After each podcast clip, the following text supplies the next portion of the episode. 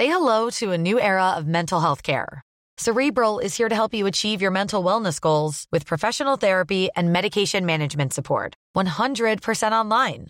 You'll experience the all new Cerebral Way, an innovative approach to mental wellness designed around you. You'll get a personalized treatment plan from a therapist, prescriber, or both in a safe and judgment free space.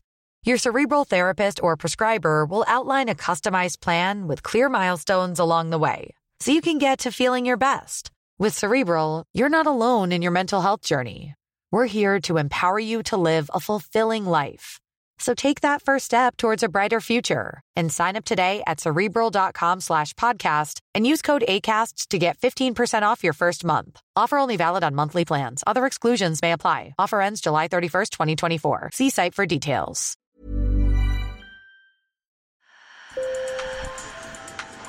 Bonjour. Hello. Hola. Marhaba bikoum. Sur le fil, Le podcast d'actu de l'AFP.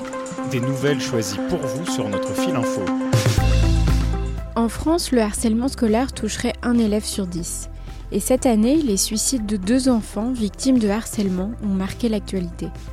À la rentrée, le gouvernement a érigé la lutte contre le harcèlement au rang de priorité absolue et pour y mettre fin, le ministre de l'Éducation veut s'inspirer d'une méthode danoise fondée sur la culture de l'empathie appelée Free for Mobbery.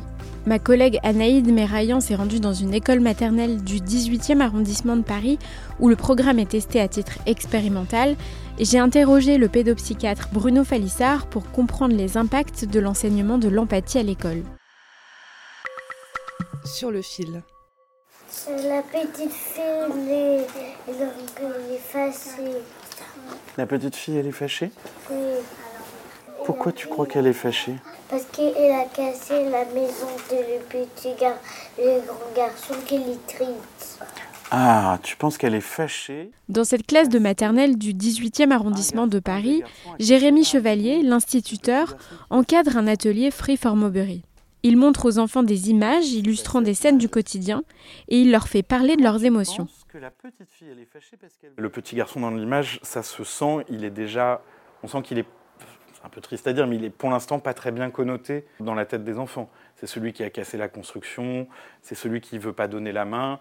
Donc ça, on va le retravailler après parce que l'idée, c'est pas de pointer euh, lui qui a mal fait, c'est de comprendre comment la situation s'est passée. Mais pour l'instant, je peux m'en servir en disant bah, est-ce que tu veux vraiment euh, ressembler au petit garçon? Comment tu vas comment, tu peux réparer en fait euh, l'émotion que tu as créée chez l'autre? Les enfants vont s'identifier aux personnages jusqu'à raconter leurs propres traumas vécus en crèche et se souvenir des prénoms des élèves qui les ont tourmentés. L'idée, c'est d'abord de leur apprendre à identifier leurs émotions et finalement, grâce à ça, de pouvoir se mettre à la place de l'autre. Si on ne sait pas mettre un mot sur ses émotions, on ne peut pas comprendre ce que c'est que l'empathie, on ne peut pas comprendre qui sont les autres et comment interagir avec eux.